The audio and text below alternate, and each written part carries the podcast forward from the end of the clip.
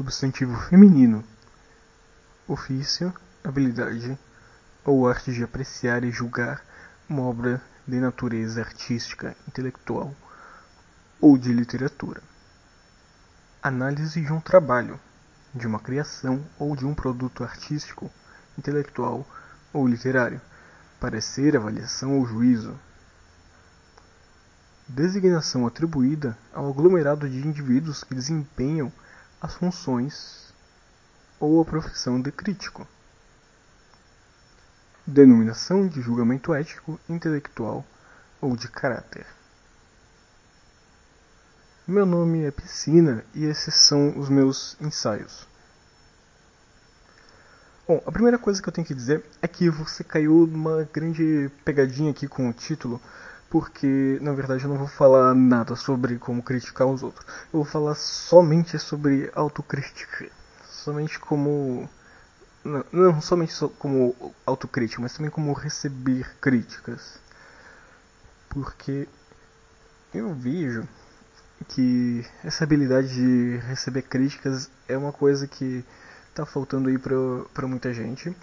E essa afirmação aí que eu tô fazendo é do Instituto Tirei do Cu.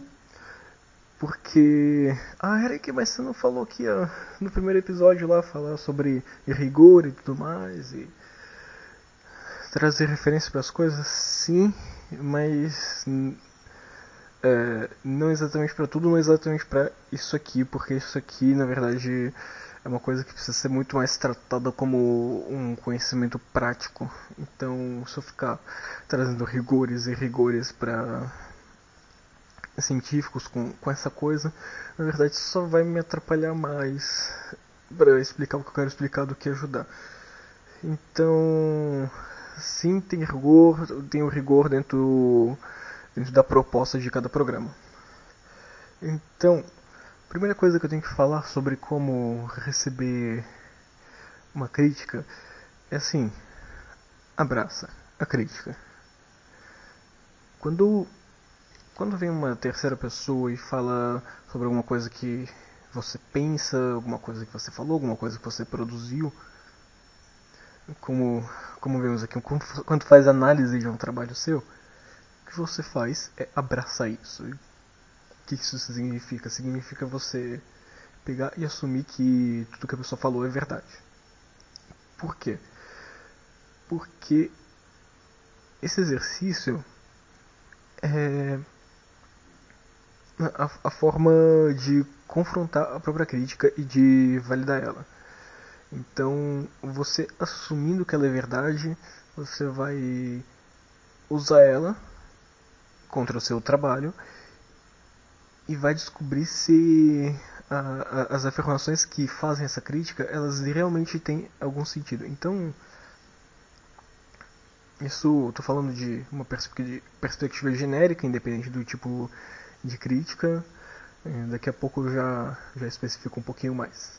Mas assim, você pega aquela análise e, e usa ela para analisar seu trabalho, pega aquela perspectiva. Porque isso vai ter um potencial de, de construção, porque se de fato tiver alguma coisa real, verdadeira dentro do dentro dessa crítica que você recebeu, você vai estar tá podendo construir muito em cima do seu trabalho. Você vai estar tá podendo expandir os campos de conhecimento que ele atinge e podendo melhorá-lo. Se você você vê coisas falsas, em cima de, dessa análise, então você simplesmente descarta as coisas falsas que não servem para perspectiva, perspectiva do seu trabalho, porque tipo às vezes não vale a pena se debruçar sobre coisas falsas. Claro, tem muita gente que adora fazer isso por aí, mas não é disso que a gente está falando. É, é, não, não, não é um momento exatamente para para querer entender isso. Enfim.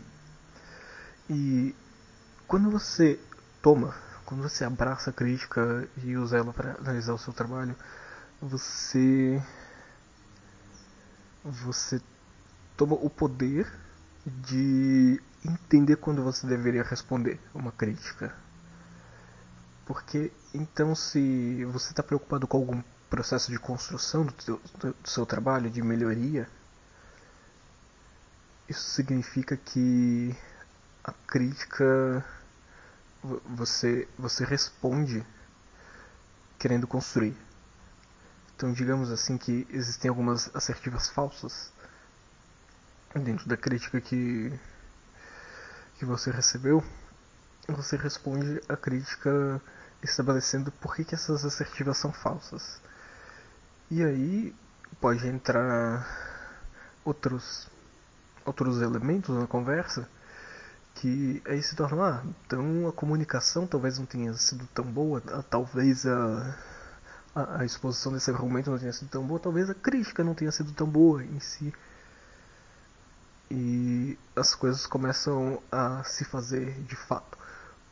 Começa a existir um, um, processo mútuo na construção da crítica, no melhoramento da crítica, no melhoramento do trabalho que originou a crítica. Então sim, a crítica ela também é melhorada quando existe uma resposta. Mas aí a questão, quando é que se deve responder a crítica? Quando ela tem potencial de construção. Porque se você percebe que uma crítica é feita e que ela não não tem contexto para o seu trabalho, que ela não tem é, nenhuma validade, ela apenas apresenta assertivas falsas em relação ao seu trabalho, talvez não valha a pena respondê-la. Porque pode ser muito bem que essa crítica seja simplesmente um aparato de propaganda e que a sua resposta em relação a ela seja somente uma um espalhamento dessa propaganda e uma uma distribuição dessa dessa informação à toa, sabe? Tipo, além do seu esforço em responder a crítica que foi jogado pelo ralo, existem coisas melhores para se gastar o tempo, além de responder é, críticas vazias, né? Então, você abraçou a crítica, você vê que ela não, não tem nenhum contexto com seu trabalho, não abraça de fato a realidade dele, não contribui para a construção dele. Então, então considere aí se vale a pena ao menos responder a crítica e, e construir ela, sabe? Porque, né? Como eu já disse, você constrói a crítica quando você responde ela. E aí, chegam para as palavrinhas mágicas. Não, não é por favor e nem muito obrigado. Existem outras palavrinhas mágicas que uma delas se chama perdão que ela serve para quando você quando, quando você cometeu um erro e não foi sua intenção cometer o erro, você usa a palavra perdão, ou pode usar também o termo estou enganado, também, também serve. E a partir disso, reconhecendo reconhecendo que você esteve enganado em, em algum momento, você pode muito bem mudar um comportamento, mudar o seu trabalho, é, mudar alguma coisa que foi alvo da crítica. Outra, outra, outro termo mágico aqui no universo de receber críticas é eu concordo com você. Que vem um crítico, coloca a sua, a sua posição e você, autor do trabalho, olha, olha para aquilo, faz sentido, faz sentido a crítica dele. Então você chega para para aquilo e diz: Eu concordo com você, faz sentido essa crítica, eu deveria mudar o meu trabalho. Você também pode pode colocar assim como uma bobeira: Ah, não tinha pensado nisso. E coisas do gênero. Porque não existe nenhum mal em, em em, em receber uma crítica e se adaptar a ela. Como eu falei outra vez, bom e mal é, é questão de é, é questão relativa, né? Então, se você quer o bom para o seu trabalho, você vai sempre estar tá buscando as, as coisas que podem construir ele e torná-lo melhor, certo?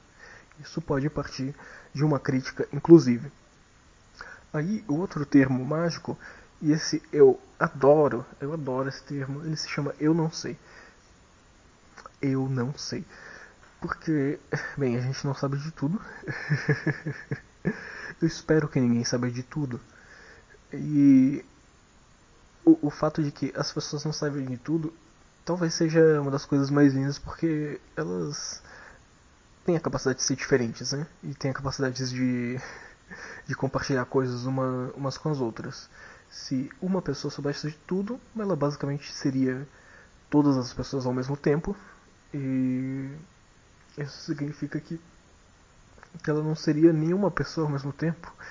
Então não faz muito sentido e também não deveria ter muita graça saber de tudo. Ah, cheguei no objetivo final do conhecimento, agora eu sei tudo. Não tenho mais nada para aprender. Não, até porque o tempo todo a gente está criando coisas, movimentando as coisas, então sempre tem mais a se saber. Muito bem, eu acho que é mais ou menos isso que eu, que eu tinha para falar.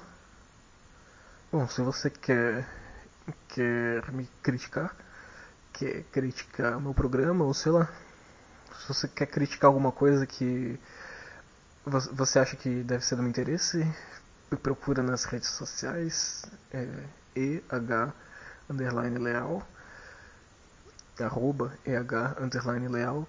E se você quiser que eu responda procura no Telegram se você quiser me ver nas, nas redes ver meu cotidiano outras coisas que eu penso algumas bobagens que eu falo, aí você vai no mstdn.social, então que é uma instância do Mastodon, com a minha arroba, né? Ou no pixelfed.d, uma instância do pixelfed, essa mesma arroba, essa mesma coisa. Então é isso. É... Hoje eu não vou tocar violão porque eu não tô afim. E a gente se vê numa, numa próxima. Até mais.